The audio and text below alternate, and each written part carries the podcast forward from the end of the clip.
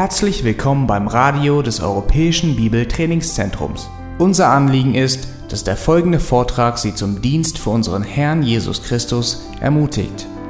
Die folgende Botschaft von Pastor John MacArthur ist für die deutschen Zuhörer von Dieter Borchmann adaptiert worden. Diese Botschaft wird mit der Genehmigung von Grace to You im EBDC Radio gesendet. Befinden uns in Matthäus Kapitel 25 und heute Morgen werden wir uns hauptsächlich mit den Versen 31 und 32 dort beschäftigen. Ich möchte diese Verse vorlesen. Wenn aber der Sohn des Menschen in seiner Herrlichkeit kommen wird und alle heiligen Engel mit ihm, dann wird er auf dem Thron seiner Herrlichkeit sitzen und vor ihm werden alle Heidenvölker versammelt werden. Und er wird sie voneinander scheiden, wie ein Hirte die Schafe von den Böcken scheidet. Im restlichen Kapitel dann geht es darum, wie dieses Gericht aussieht. Heute werden wir uns mit den einleitenden Versen zu diesem Gericht befassen und dann nächstes Mal mit dem Gericht an sich. Zu Beginn möchte ich euch an eine Bibelstelle aus 4. Mose, Kapitel 32 und Vers 23 erinnern, in denen die Schrift uns sagt, ihr werdet erfahren, dass eure Sünde euch finden wird. Die Bibel sagt uns an der Stelle, dass es keine Möglichkeit gibt, der Sünde zu entfliehen. Sünde muss bestraft werden. Jede Sünde muss bestraft werden. Und Gott ist sich aller Sünden bewusst. Und Gott nimmt deshalb den Platz eines Richters ein, der Strafen vollstrecken muss. Im Psalm 90, Vers 8 heißt es in der Schrift, Du hast unsere Missetaten vor dich hingestellt, unser geheimstes Tun in das Licht deines Angesichts. Mit anderen Worten, was uns verborgen erscheint, ist tatsächlich hell erleuchtend im Angesicht Gottes. Nichts entgeht ihm. Und in Sprüche 13, 21 lesen wir, das Unglück verfolgt die Sünder. Die Konsequenzen der Sünde sind wie ein Schatten, der sich nicht abschütteln lässt.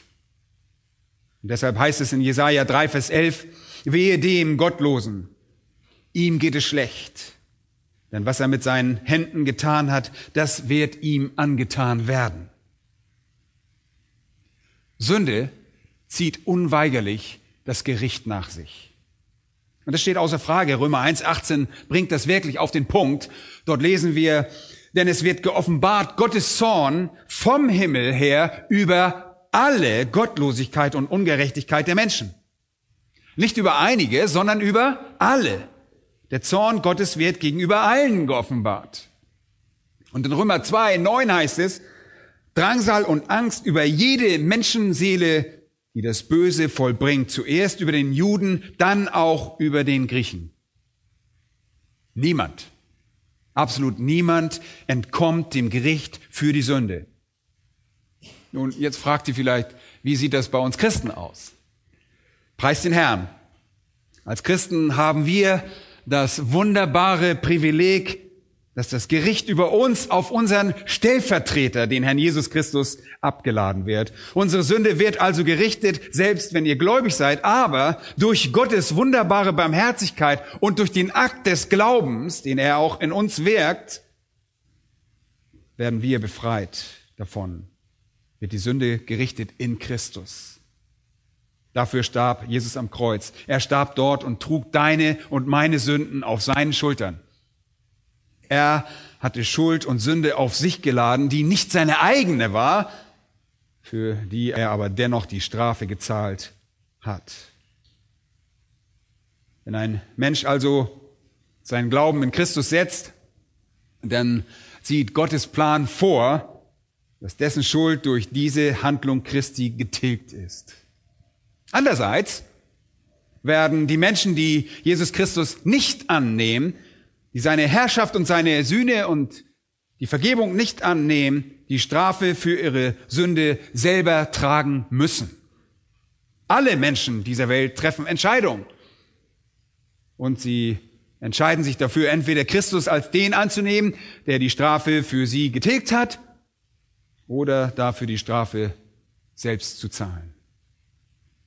Das ist eine sehr einfache Entscheidung, die jede Seele treffen muss.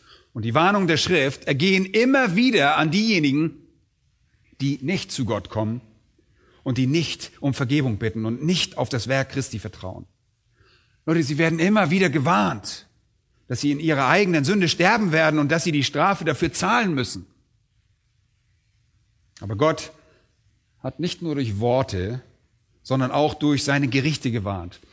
Und als Adam sündigte, gab es ein Gericht von gewaltigem Ausmaß, das ein für alle Mal regeln sollte, wie Gott die Sünde betrachtet. Eine Sünde, die von einem Paar begangen wurde, war verheerend für die gesamte menschliche Rasse. Dann ist da das Gericht der Sinnflut. Und Gott schaute auf die Erde und die Menschen waren so sündhaft und so korrupt.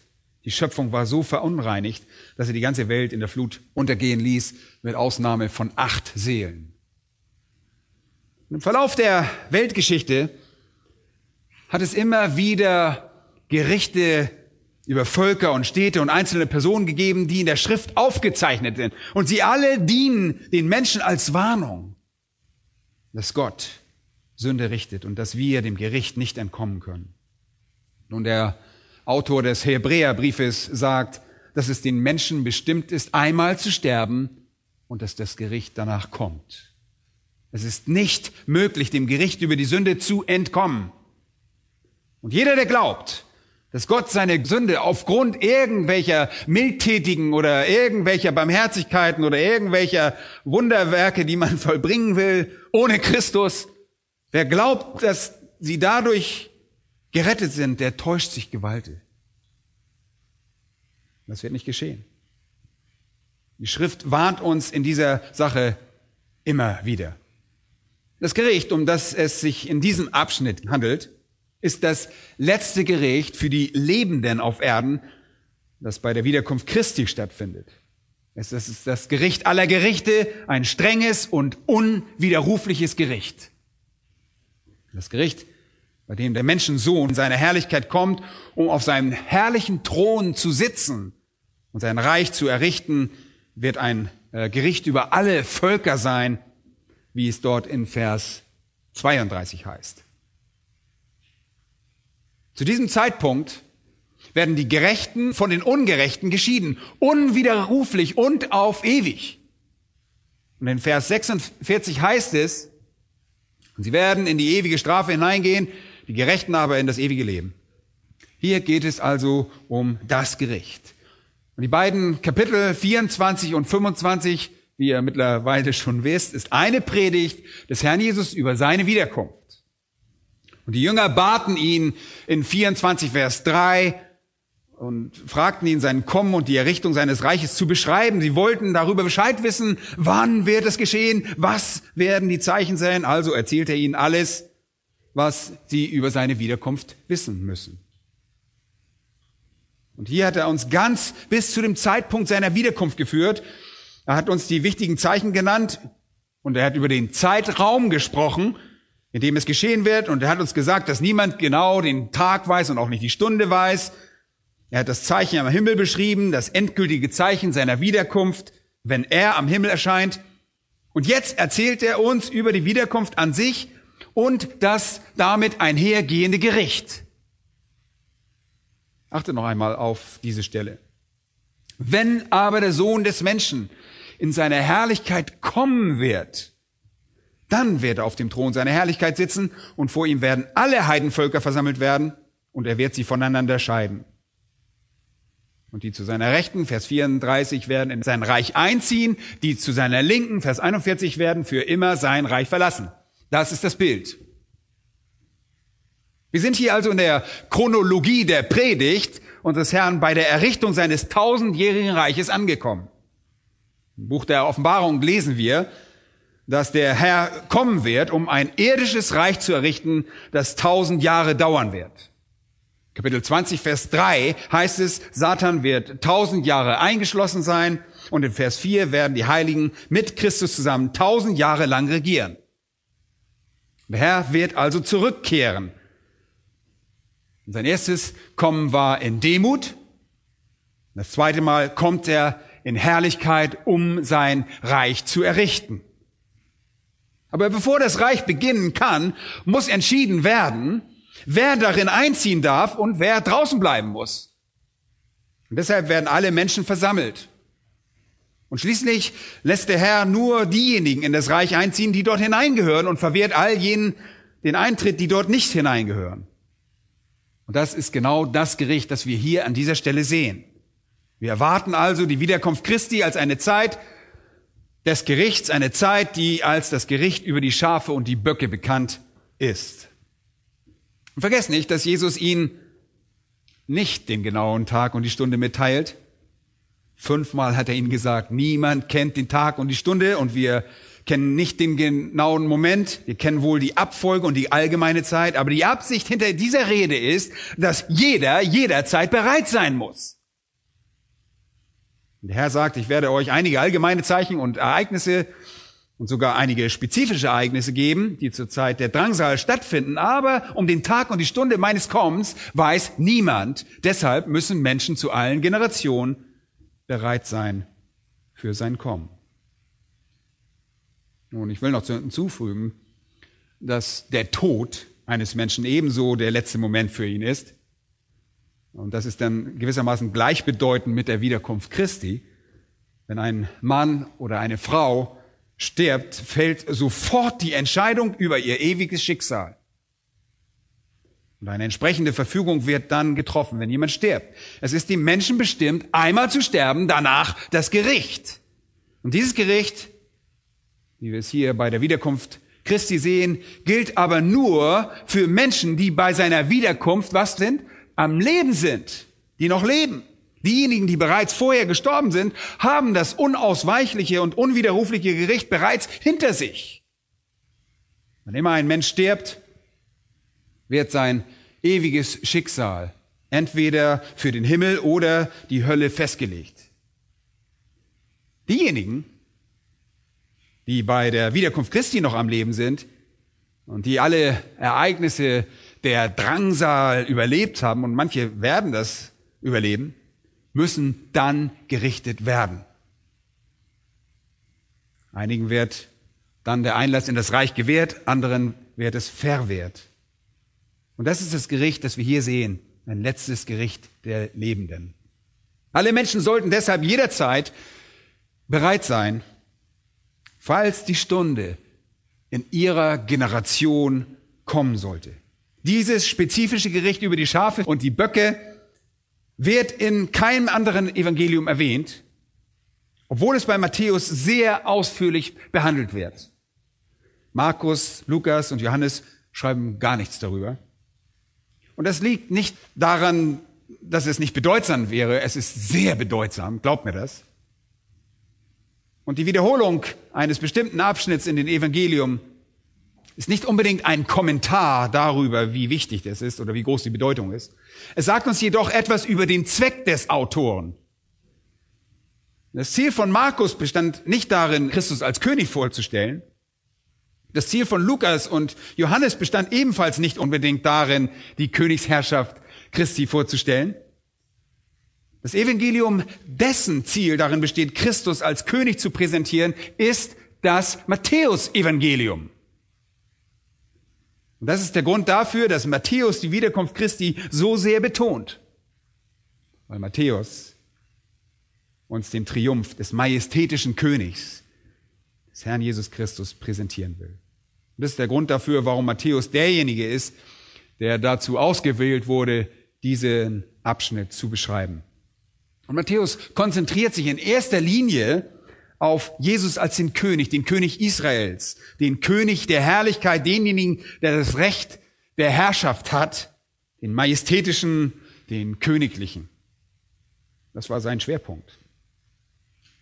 Und das kann man wiederum dann in drei Kategorien unterteilen. Erstens äh, stellt er den König vor als den offenbarten König, der offenbarte König. Mit anderen Worten, bei seiner Beschreibung von Christus stellt Matthäus ihn als die majestätische Person vor.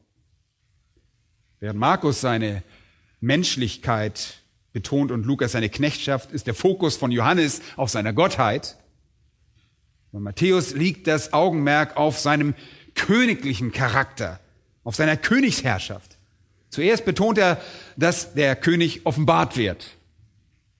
Nur zum Beispiel, es ist Matthäus, der aufzeigt, dass Jesus von einem königlichen Geschlecht abstand. Es ist Matthäus, der berichtet, dass Jesu Geburt von einem rivalisierenden König gefürchtet wird, der sich dadurch bedroht fühlt, dass ein anderer König auf die Bildfläche kommt. Es ist Matthäus, der mit großem Nachdruck betont, dass die Weisen orientalische Königsmacher waren. Die kommen, um Jesus zu huldigen und ihre königlichen Geschenke darzubieten. Es ist Matthäus, der betont, dass Jesus einen Boten hat, der sein Kommen ankündigt, wie es bei Königen so üblich war. Es ist Matthäus, der uns berichtet, dass Satan Jesus auf dem Höhepunkt von dessen Versuchung alle Königreiche der Erde darbot, obwohl er wusste, dass sie alle Jesus gehörten. Es ist Matthäus, der betont, dass Jesus in der Bergpredigt die Maßstäbe für sein Reich verkündet. Es ist Matthäus, der die Wunder Jesu als seine königliche Legitimation verwendet, der betont, dass seine Lehre das königliche Gesetz war dass seine Gleichnisse die Rätsel des Reiches Gottes waren, über das er König war. Er wird von Matthäus als Sohn Davids gepriesen. Und das ist ein königlicher Name. Und er beanspruchte königliche Rechte als Sohn Gottes. Er zog wie ein König nach Jerusalem ein, beanspruchte absolute Souveränität für sich. Er erzählte eine Geschichte über den Sohn eines Königs und über sich selbst. Und diese Geschichte findet sich in Matthäus. Und während er mit dem Kreuz konfrontiert wird, so schreibt Matthäus, sieht Jesus über das Kreuz hinaus auf die Herrschaft und Herrlichkeit, die danach kommen sollte. Es ist Matthäus, der Jesu Befehlsgewalt über Legionen von Engeln betont. Und es ist Matthäus, der Jesu letzte Worte für uns aufzeichnet. Mir ist gegeben alle Gewalt im Himmel und auf Erden. Darum geht und dann folgt der Missionsbefehl. Mit anderen Worten gebietet er wie ein Monarch, der alle Autorität besitzt, der alle Autorität für diesen Befehl hat. Matthäus betont also mit großem Nachdruck die Offenbarung von Christi Königsherrschaft. Und zweitens richtet er das Augenmerk auf die Ablehnung von Christi Königsherrschaft. Matthäus präsentiert uns von Anfang bis zum Ende nicht nur den königlichen Charakter Christi, sondern zeigt uns, wie er als König auch abgelehnt wurde. Bereits vor seiner Geburt lief seine Mutter Gefahr, geschieden zu werden oder viel, viel schlimmer noch, sie lief sogar Gefahr, als Ehebrecherin gesteinigt zu werden. Es hätte also sein können, dass sein Leben ein Ende gefunden hätte, bevor er je den Thron erreicht hätte. Und bei seiner Geburt herrschte in ganz Jerusalem Aufruhr. Und Herodes, der sich durch den Gedanken an einen anderen König bedroht fühlte, versuchte ihn zu töten. Und in den Ebenen von Bethlehem, nicht lange nach dem Abgang und Verstummen des Engelchores, halten diese kleinen Hügel erneut wieder, aber diesmal nicht mit Liedern von Engeln, sondern von dem Klagen und Weinen von Müttern. Die weinten, weil ihre Babys getötet wurden, weil Herodes versuchte, den potenziellen König zu vernichten, indem er jedes Kind unter zwei Jahren tötete. Und es ist Matthäus, der uns berichtet, dass Jesus nach Ägypten flüchten musste, um sein Leben zu retten. Und als er dann seine Heimat zurückkehren wollte, verließ er sie eilig, um 30 Jahre lang im Verborgenen in einem unscheinbar abgelegenen Ort in Galiläa namens Nazareth zu leben, wo ihm keinerlei Ehre zuteil wurde, wo ihm später sogar die Menschen von einem Abhang stürzen wollten, um ihn zu töten. Matthäus legt großen Wert darauf. Und zu berichten, dass selbst der Bote Jesu inhaftiert und schließlich geköpft wurde. Und es ist Matthäus, der uns daran erinnert, dass Jesus keinen Ort hatte, wo er sich niederlegen konnte. Er wurde beschuldigt, ein Trunkenbold zu sein. Er wurde im Matthäus-Evangelium beschuldigt, gefräßig zu sein. Er wird beschuldigt, aus der Hölle zu kommen, von Satan, von einem Dämon besessen zu sein. Und während Jesus seine eigenen Gleichnisse bringt, skizzieren sie die Ablehnung, die er erlebte, wie Menschen ihm nach dem Leben trachten. Sie wollten ihn töten, wie sie die Propheten getötet haben die von Jesus gesprochen hatten. Und selbst bei Jesu Tod ist es Matthäus, der ihn sagen lässt, mein Gott, mein Gott, warum hast du mich verlassen? In keinem der anderen Evangelien ist die Darstellung Jesu als König oder seine Ablehnung so vollständig wie bei Matthäus. Aber am Ende präsentiert Matthäus ihn nicht nur als den offenbarten und als den abgelehnten König, sondern auch als den wiederkehrenden König. Und in Kapitel 24, 25 findet sich diese umfassende Predigt unseres Herrn Jesus Christus über seine Wiederkunft. Und das ist nicht das erste Mal, dass dies im Matthäus Evangelium erwähnt wird. Es wird zuvor an mehreren Gelegenheiten erwähnt, wo unser Herr Gespräche mit seinen Jüngern führt. Aber jetzt, in dieser großartigen Predigt, spricht Jesus über seine Wiederkunft und Matthäus zeichnet das als Abschluss seiner Präsentation des königlichen Charakters Jesu auf. Er kommt als herrschender, majestätischer König, als souveräner König und das ist die Botschaft. Wenn er dann kommt, wird es ein unverzügliches Gericht geben. Und ich glaube nicht, dass es bei seiner Wiederkunft eine zeitliche Lücke geben wird, wo Menschen entscheiden können, was sie noch machen wollen. In Vers 31 steht, wenn aber der Sohn des Menschen kommen wird, Vers 34, dann wird er sagen, wenn er kommt, wird er richten. Es gibt keinen Grund dafür, eine zeitliche Verzögerung anzunehmen. Wir wissen aus dem letzten Kapitel in Daniel, dass es einen Zeitraum von Tagen dort gibt. Die Drangsal dauert 1260 Tage, dreieinhalb Jahre. Aber Daniel sagt, bis zur Errichtung des Reiches werden 1335 Tage vergehen. In dieser Prophezeiung Daniels gibt es am Ende der Drangsal bis zur Errichtung des Reiches 75 Tage. Und in Bezug auf diese 75 Tage stellen wir uns oft die Frage, was geschieht da eigentlich? Nun, Vielleicht kommt Jesus wenige Tage nach dem Ende der Drangsal oder wenige Wochen danach. Oder vielleicht kommt Jesus und seine Wiederkunft und alles, was dabei geschieht, dauert eine gewisse Zeit. Aber es geht letztlich hier darum, dass die Menschen, sobald Jesus kommt, egal wie lange es dauert, keine Gelegenheit mehr haben werden, eine Entscheidung für Christus zu treffen. Diese Entscheidung wird bereits getroffen sein. Was auch immer in diesen Zeitrahmen passt, welches Gericht auch immer kommen wird, könnte durchaus kommen, wenn Christus am Ende der Drangsal käme und sofort das Gericht herbeiführte. Es könnte auch sein, dass dieser Zeitraum von 75 Tagen ein Zeitraum der Säuberung nach dem Gericht ist. Vielleicht ist es die Zeit, von der Hesekiel spricht, als er darüber redet, dass es viel Zeit brauchen wird, Leiber zu vergraben. Vielleicht ist der Anfang jener Zeit, denn es wird ein verheerender Krieg in Hamagedon geben und ein verheerendes und eine Vergeltung übendes Gericht Gottes, wenn Christus zurückkehrt. Und vielleicht gibt es eine Säuberungsaktion, bevor das Reich beginnt. Wir wissen es nicht genau, was da hineinfällt. Aber es bedeutet nicht, dass die Menschen bei der Wiederkunft anfangs noch 75 Tage Zeit haben, um die Kurve zu kriegen. Das bedeutet es nicht. Wenn er kommt, richtet er und es wird nicht anders sein als beim einzelnen Menschen im Moment seines Todes. Auch diese Menschen haben keine Möglichkeiten. Es gibt keine Möglichkeit, das abzuwenden, wenn er kommt. Und der Tod kristallisiert die Entscheidung über Christus, die zu Lebzeiten getroffen wurde. Und zwar kristallisiert das für die Ewigkeit. Und so wird es auch bei der Wiederkunft Christi sein. Es wird für nicht wiedergeborene Menschen keine weitere Gelegenheit geben, eine Entscheidung zu fällen. Und wir werden das noch genauer sehen, wenn wir im Text weiter vorangehen. Aber wir wollen jetzt äh, die einleitenden Dinge und ein paar Aspekte von diesem Text betrachten.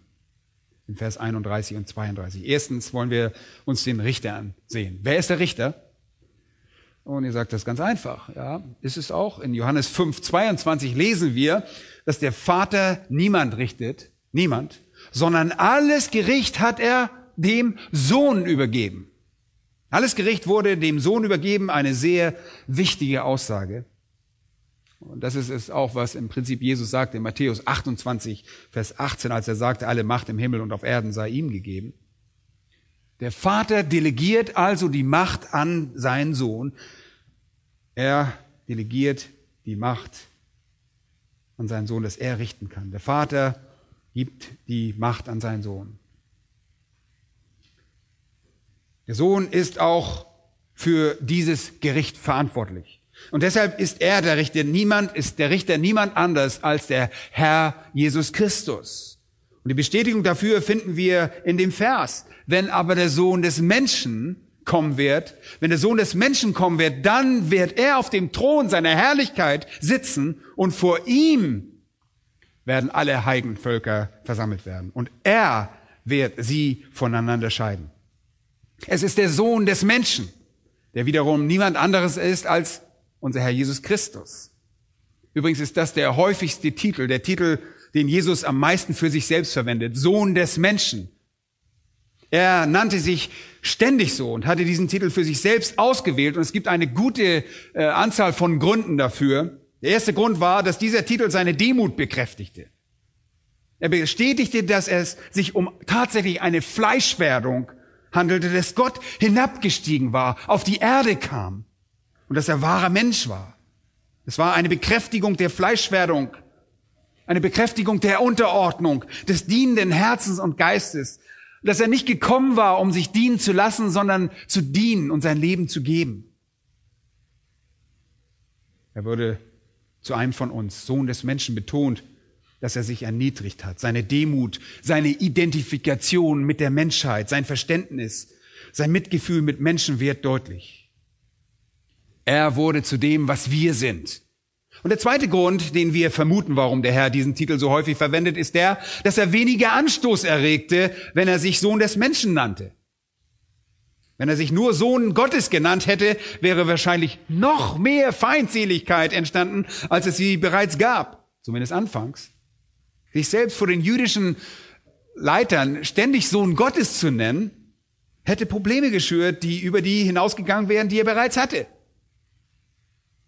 Wie ihr wisst, töteten sie ihn sowieso drei Jahre lang später, aufgrund ihrer großen Feindseligkeit. Aber es ist sehr wahrscheinlich, dass der ganze Plan sehr viel früher ein Ende gefunden hätte, wenn er immer gesagt hätte, ich bin der Sohn Gottes, der Sohn Gottes. Und die Dinge, die nach Gottes Absicht erreicht werden sollten, wären nicht erreicht worden. Natürlich ist es eine Mutmaßung, weil er sich nicht Sohn Gottes nannte. Es erklärt vielleicht, warum er es nicht tat. Okay? Drittens wären die Menschen, wenn er sich ständig Sohn Gottes genannt hätte, nicht nur sehr viel wütender gewesen, ja, sondern seine Freunde hätten ihn möglicherweise auch noch mehr bedrängt, Hätte er sich Sohn Gottes oder sogar König und ständig Messias genannt, dann hätten die Menschen ihn unter noch mehr Druck gesetzt, das Reich und die Herrschaft einzuleiten und die Römer zu besiegen. Deshalb vermuten wir, dass der Sohn des Menschen der Titel seiner Niedrigkeit war und das niedrigste Profil war, das Jesus annehmen konnte. Es drückt einfach aus, ich bin einer von euch. Ich bin ein Menschensohn. Und das ist alles. Nun, es ist wahr, dass er auch der Sohn Gottes war. Es ist wahr, dass er auch der König war. Hätte er aber diese Dinge immer nach außen zur Schau getragen, dann hätte sich möglicherweise die ganze Abfolge der Ereignisse verändert. Also stellt er sich oft und immer wieder als der Sohn des Menschen dar, um seine Demut und die Identifikation mit den Menschen zu unterstreichen. Er wendete damit zusätzliche Feindseligkeit ab und wehrte all denen, die ihn zwingen wollten, König zu werden. Und ihr erinnert euch, in Galiläa haben sie das versucht, nach der Speisung der 5000, wir haben das gerade gelesen im Hauskreis, haben sie das sowieso versucht, ihn König zu machen. Es gibt noch einen anderen Grund, und ich glaube, er wählte den Sohn des Menschen, weil es so einen starken Kontrast zu den Titeln bietet, die er tragen wird, wenn er in seiner Herrlichkeit wiederkehren wird. Und das hilft uns, die Unterscheidung zwischen dem ersten und im zweiten Kommen Christi zu verstehen. Und es bietet wirklich einen wunderbaren Kontrast, auf den wir hier in Matthäus 25 hingewiesen werden. Achtet mal darauf, dass er sich in Vers 31 als Sohn des Menschen bezeichnet, während er in Vers 34 und 40 jeweils König ist. Und es dauert in dieser Predigt also nicht sehr lange, bis er vom Sohn des Menschen zum König wird. Aber er beginnt mit Sohn des Menschen, damit sie wissen, wer der König ist. Nun hätte er einfach gesagt, wenn aber der König kommen wird, dann hätte jemand gesagt, oh, das ist bestimmt nicht Jesus. Deshalb sagt er, wenn der Sohn des Menschen kommt, wird der König sagen. Und er bekräftigt damit sowohl Sohn des Menschen als auch, dass er König ist. Sohn des Menschen, demütig, auf unser Niveau erniedrigt. König dagegen, herrlich, souverän, herrschend, richten, sein Reich errichten. Und deshalb schlägt er hier an dieser Stelle eine neue Richtung ein. Leute, das ist sehr wichtig. Bis zu diesem Zeitpunkt bezeichnet er sich nicht als König. Er erzählt ein Gleichnis über einen Königssohn, er erzählt ein Gleichnis über einen König, der Gott, der Vater ist. Aber jetzt nennt er sich selbst König. Jetzt nennt er sich selbst König. Es ist wirklich an der Zeit, jetzt über seine Wiederkunft zu sprechen. Es ist Zeit, über seine Herrschaft als König der Könige und Herr der Herren zu sprechen. Es ist Zeit, über seine Demut und über sein Hinabsteigen auf unser Niveau hinauszuschauen und denjenigen zu sehen, der in strahlender Herrlichkeit wiederkommen wird. Und deshalb liegt die Betonung hier auf der Königsherrschaft. Und ich erinnere euch daran, dass er, wie wir in 24.3 lesen, privat zu seinen Jüngern redet. Er sorgte dafür, dass seine Botschaft über die Königsherrschaft privat blieb. Und selbst als Pilatus ihn später fragt, bist du ein König, bist du ein König, antwortet er wirklich nur sehr widerwillig und sagt, du sagst es, du sagst es, das ist alles, was er sagt. Und das soll nicht bedeuten, dass die Menschen die Botschaft nicht verstanden, denn als er gekreuzigt wurde, errichteten sie ein Schild über seinem Kreuz und was stand da drauf? Jesus, der König der Juden. Sie wussten, dass er diesen Titel für sich beanspruchte, aber er brachte sie nicht auf gegen sich und berührte nicht ständig eine Seite in den Herzen der politischen Fanatiker, indem er sich selbst als König bezeichnete. Er spielte es herunter und nannte sich selbst Sohn des Menschen. Und das bedeutet nicht, dass er kein König war, sondern dass er einfach nur verständig war, indem er sich selbst diesen Titel gab. Hier im privaten Umfeld mit seinen Jüngern auf dem Ölberg. Nachdem er die Tempelanlage verlassen hatte, spricht er jetzt mit ihnen an diesem Mittwochabend vor dem Tod am Freitag und teilt ihnen mit, dass er tatsächlich der Sohn des Menschen ist, der auch das kommende Gericht als König bringen wird. Wenn er in seine Herrlichkeit kommt und sein irdisches tausendjähriges Reich zu errichten, wird er darüber richten müssen, wer darin einzieht und wem der Einlass verwehrt wird. Und da dann das Reich Gottes das einzige ist, was es auf dieser Erde geben wird, die einzige Sache, die auf der Erde existieren wird, wird jeder, der nicht im Reich Gottes sein wird, nicht auf der Erde sein. Und das werden wir nächstes Mal sehen. Deshalb wird uns in der Bibel berichtet, dass die Menschen in die ewige Strafe eingehen werden. Leute, das, das ist keine neue Botschaft. Das ist nicht irgendwas, sich ein, irgendwo ein zeitgenössischer, verwehrter Denker einer Gemeinde ausgedacht hat. Das ist die Botschaft des Christentums, seit die Evangelien geschrieben wurden. Die Gemeinde wartet auf die Wiederkunft Jesu Christi. Die Welt, die zwar nicht für ihn bereit sein wird, muss auch auf ihn warten. Es ist wie ein Jet im Landeanflug dessen Pilot tot ist. An Bord findet vielleicht eine Party statt, aber es gibt einen gewaltigen Absturz. Die Welt erkennt vielleicht nicht, wie schnell sie sich auf ihr eigenes Verhängnis zubewegt, aber genau das ist es, was die Schrift sagt. Und das ist nicht nur bei Matthäus so. Judas sagt in Vers 14 und 15, dass auch Henoch, wer war Henoch? Ganz am Anfang von 1. Mose, der siebte Mann nach Adam weissagte und sagte, siehe, der Herr ist gekommen mit seinen heiligen Zehntausenden, um Gericht zu halten über alle und alle Gottlosen unter ihnen zu strafen. Das geht bis zu Henoch zurück. dem siebten Mann nach Adam, der in der Weisheit Gottes vorausschauen konnte, dass eine Zeit kommen würde, wenn der Herr im endgültigen Gericht über alle Menschen auf dem Angesicht dieser Erde richten würde. Und dass er kommen würde. Und das wird tatsächlich geschehen. Und das ist die Verheißung der Propheten. Wir erwarten also die Wiederkunft Christi. Ich möchte etwas sagen, das ihr vielleicht so noch nie zuvor gehört habt. Das Besondere daran ist nicht seine Wiederkunft. Das Besondere an Christus ist nicht seine Wiederkunft. Das Wunder aller Wunder ist nicht, dass Jesus in Herrlichkeit kommen und die Welt richten wird. Das Erstaunliche und Wunderbare, Unglaubliche und das Unbeschreibliche, rätselhafte Wahrheit ist nicht, dass er ein zweites Mal kommen wird, sondern dass er das erste Mal kam. Und zwar, dass er das erste Mal kam zu tun, was er tat. Es ist erstaunlich, dass ein heiliger Gott kam, um Sünder zu vergeben. Nicht, dass ein heiliger Gott kommen wird, um Sünder zu richten. Versteht ihr das? Das Wunder ist nicht die Wiederkunft Christi, das Wunder ist sein erstes Kommen, dass er herabstieg, sich erniedrigte, um uns zu erlösen und uns zu lieben, als wir nicht liebenswert waren um uns ein ewiges Heil zu bringen, das der Mensch annehmen kann. Das Wunder aller Wunder ist, dass er sich zu uns herabließ, um für uns zu sterben und unsere Sünden auf sich zu laden und von Gott getrennt zu sein.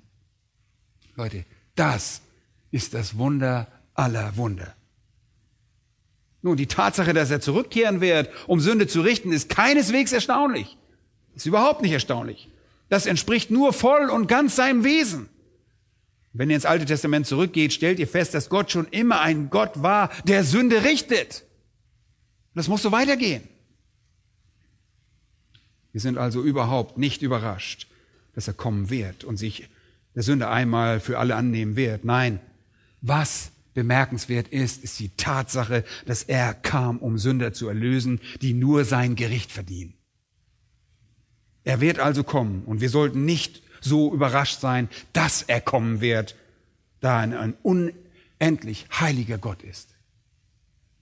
Und wenn er kommt, um zu richten, wird es eine Szene sein, für deren Beschreibung uns die Worte fehlen.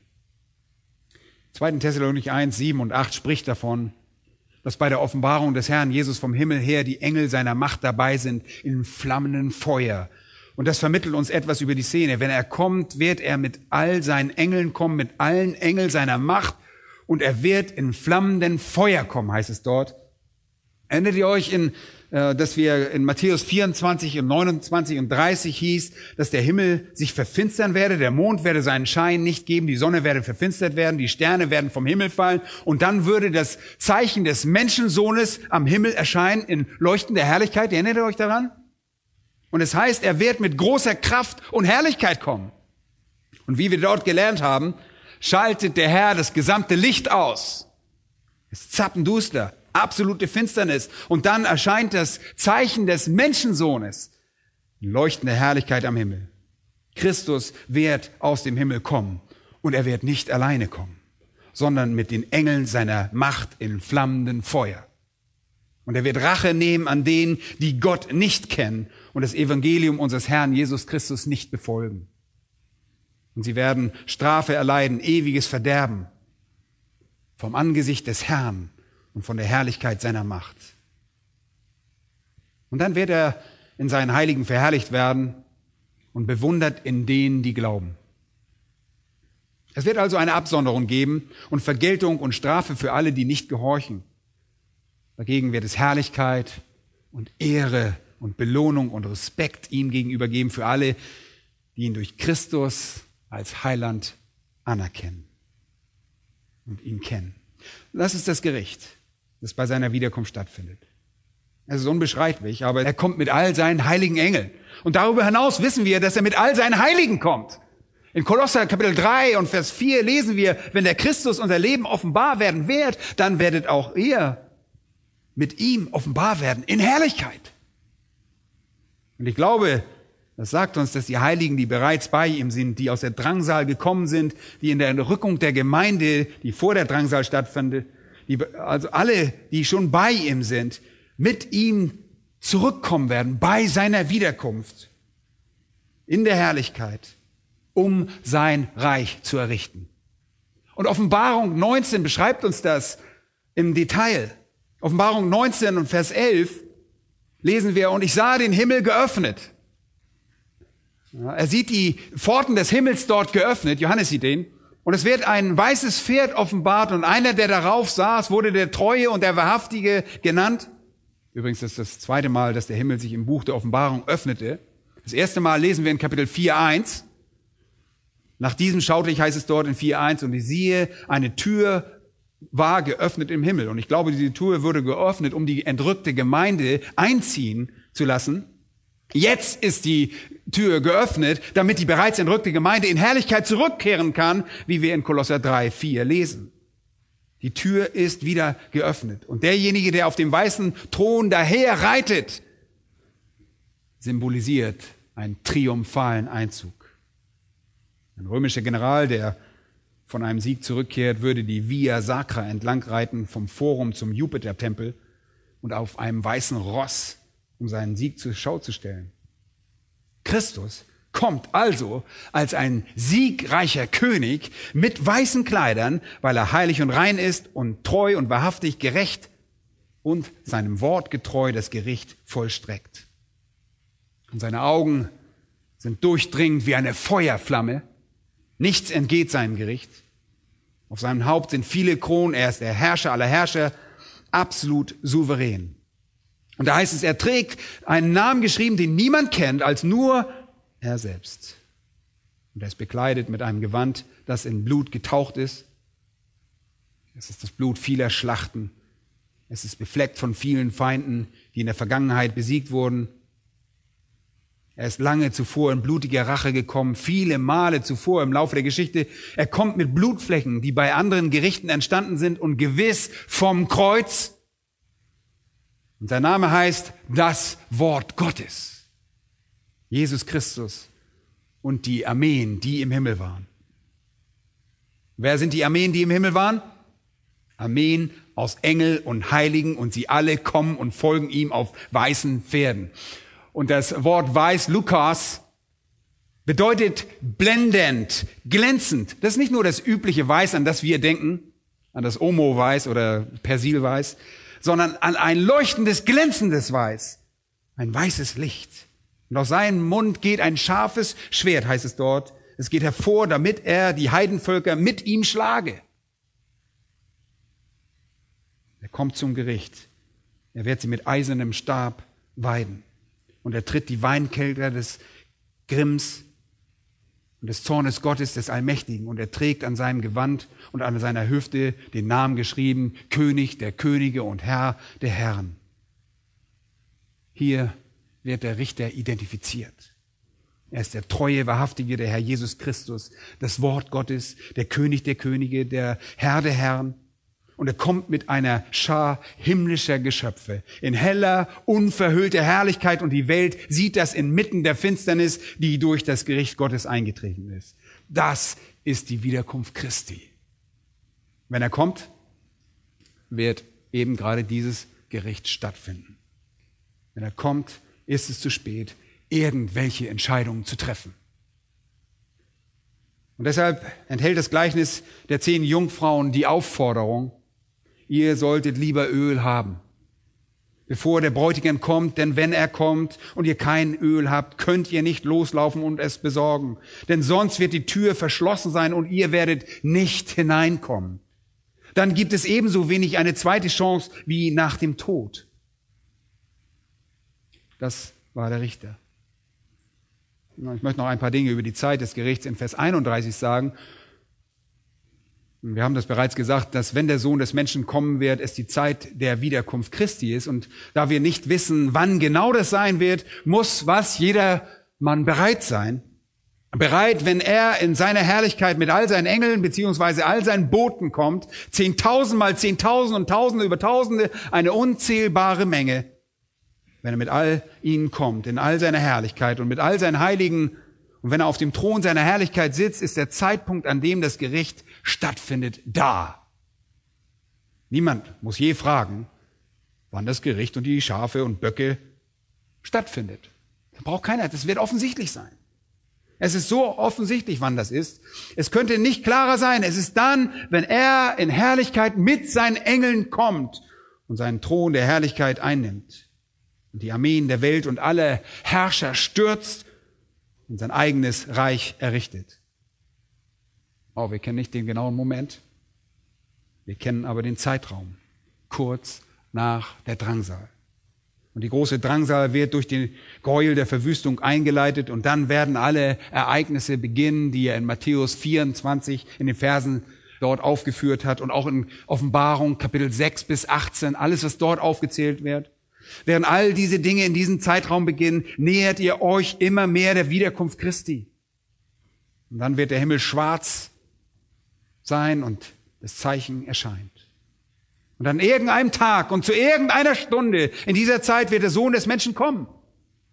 Wir kennen den Tag nicht, aber das Gericht wird bei der Wiederkunft stattfinden. Die Menschen werden also entweder im Moment ihres Todes gerichtet werden oder, wenn sie noch leben, am Tag der Wiederkunft unseres Herrn Jesus Christus. Was ist der Ort dieses Gerichtes? Wenn der Sohn des Menschen kommt, kommt er in Herrlichkeit mit all seinen Engeln und er wird auf dem Thron seiner Herrlichkeit sitzen. Wo steht dieser Thron seiner Herrlichkeit? Wo steht der Thron, der Jesus verheißen wurde? Nun, dazu müssen wir Jesaja aufschlagen und ihr kennt die, die Stelle äh, wahrscheinlich auch im Kopf. Jesaja Kapitel 9, 6 können wir uns in Erinnerung rufen. Hier steht die Prophezeiung über das Kommen des Messias, dass ein Kind geboren wird, das wunderbare Ratgeber, starker Gott, ewig Vater, Friedefürst genannt werden wird. Und dann folgt in Vers 7 Folgendes. Die Mehrung der Herrschaft und der Friede werden kein Ende haben. Mit anderen Worten, wird er in einem tausendjährigen Reich herrschen, aber wenn dieses vorbei ist, wird er weiterhin in der ganzen Ewigkeit herrschen. Im neuen Himmel und einer neuen Erde. Es wird ein tausendjähriges Reich auf dieser Erde geben und dann ein ewiges Reich in einem neuen Himmel und einer neuen Erde. Aber während er regiert, wird er, wie es in Jesaja 9, Vers 7 heißt, auf dem Thron Davids sitzen und über seinem Königreich, dass er es gründe und festige mit Recht und Gerechtigkeit von nun an bis in Ewigkeit. Es ist der Thron Davids. Wo steht der Thron Davids? Er steht auf dem Berg Zion. Wo ist denn Zion?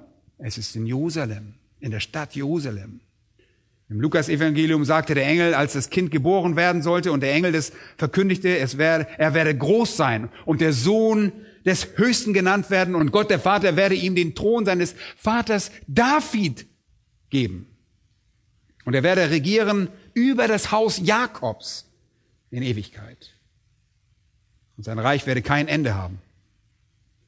Er wird den Thron Jakobs haben und in der Stadt Jerusalem regieren das wird ein echtes historisches Ereignis sein und ein echter geografischer Ort. Schaut einmal in Sacharja Kapitel 14 und Vers 4. Wenn er kommt, werden seine Füße wo sein? Auf dem Ölberg, der vor Jerusalem nach Osten liegt. Und da heißt es, und der Ölberg wird sich in der Mitte spalten nach Osten und nach Westen hin zu einem sehr großen Tal. Und die Hälfte des Berges wird nach Norden zurückweichen und die andere nach Süden. So wird ein Tal entstehen. Wenn Christus also kommt, werden seine Füße auf dem Ölberg stehen, direkt gegenüber von Zion, direkt gegenüber von Jerusalems Tempelberg, vom Heiligtum, vom Allerheiligsten. Der Ort wird Jerusalem sein. Und vielleicht fragt ihr jetzt, was hat das mit auf dem Berg stehen oder der Spaltung des Berges auf sich, über die Sacharja redet? Nun, er verschafft bei seiner Wiederkunft ein großes Tal, ein gewaltiges Tal, das sich ganz vom Norden bis zum Süden erstreckt, wenn der Berg gestalten wird und vom Westen bis zum Osten direkt dort entsteht ein gewaltiges Tal. Und das bedeutet, dass Jerusalem, so wie es jetzt ist, verwüstet werden wird und für die Herrlichkeit des tausendjährigen Reiches neu angelegt werden wird. Wozu all das? Wozu wird dieses Tal geschaffen? Nun hört einmal auf die Prophezeiung von Joel, Kapitel 4, Vers 13. Da heißt es, legt die Sichel an, denn die Ernte ist reif. Kommt und tretet, denn die Kälte ist voll. Die Kufen fließen über. denn die Bosheit ist groß. Und die Ernte bedeutet immer Gericht.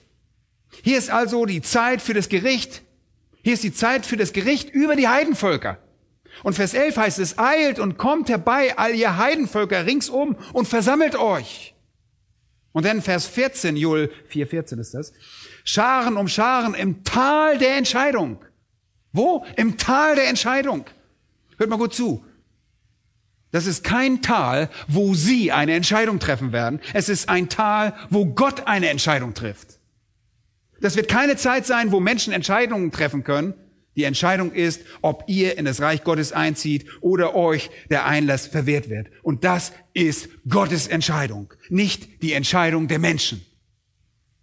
Scharen um Scharen im Tal der Entscheidung, denn nahe ist der Tag des Herrn, im Tal der Entscheidung.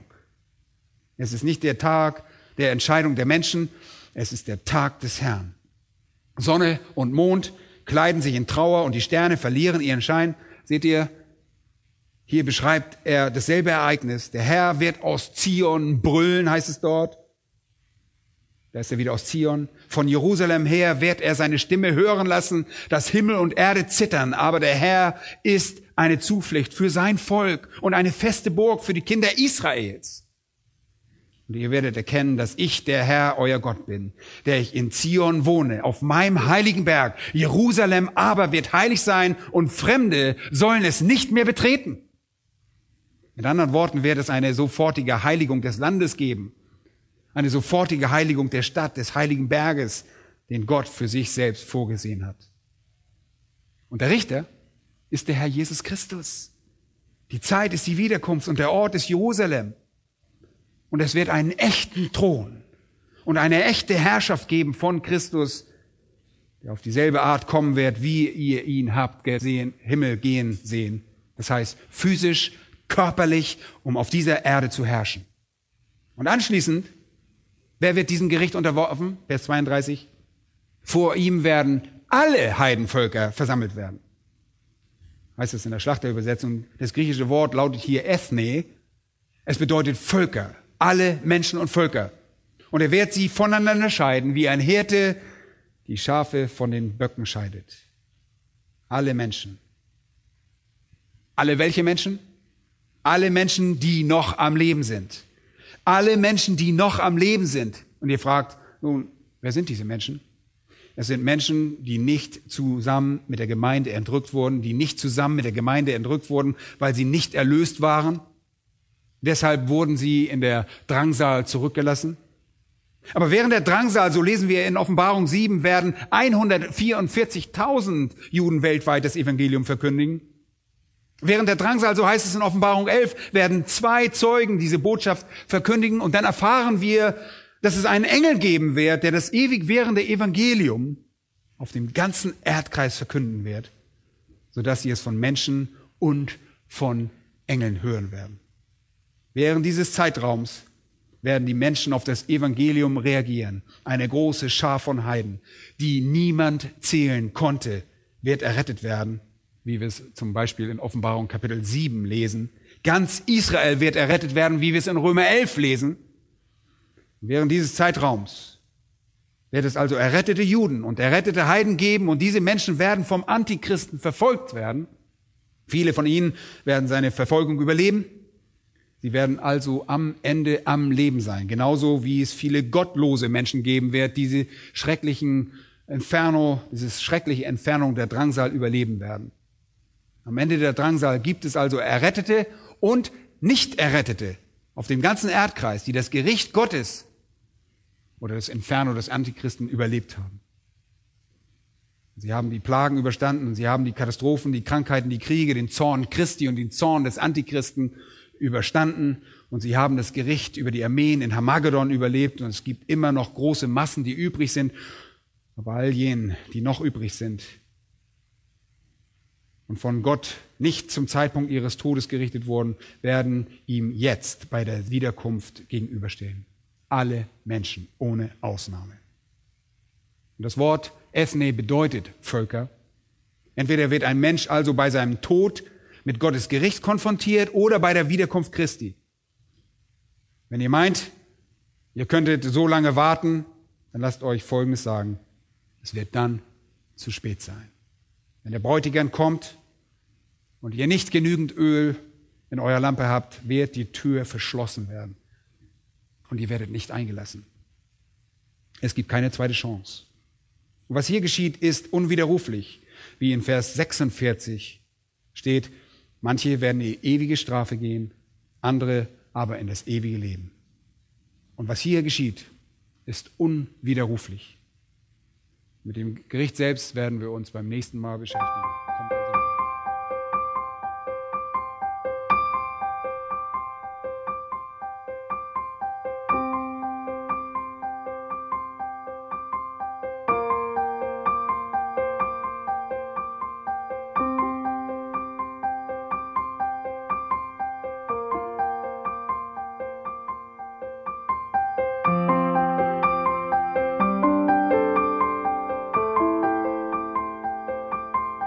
Alle Vorträge unseres Programms, Bücher, DVDs und vieles mehr können Sie bei uns unter www.ebtc-media.org erhalten.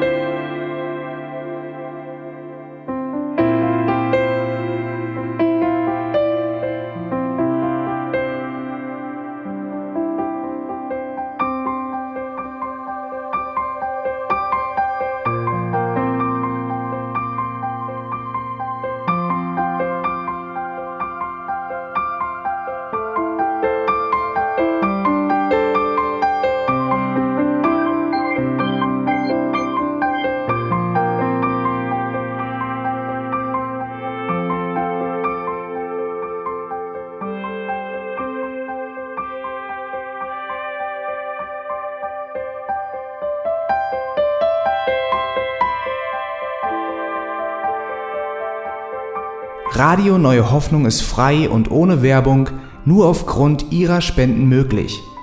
Wenn Sie weitere Informationen dazu finden möchten, wie Sie Radio Neue Hoffnung unterstützen können, besuchen Sie die Webseite www.rnh.de.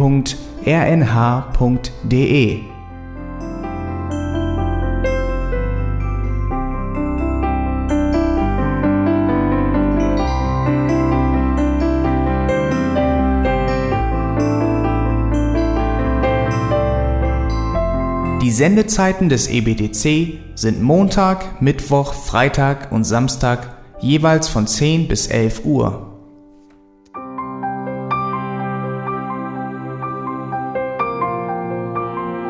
Sie finden uns im Internet unter www.auslegungspredigt.org. Eine E-Mail können Sie uns senden an radio@auslegungspredigt.org. Telefonisch erreichen Sie uns unter 0049 30 60 988 610. Unsere Postanschrift ist EBTC Havelländer Ring 40 in 12629 Berlin, Deutschland.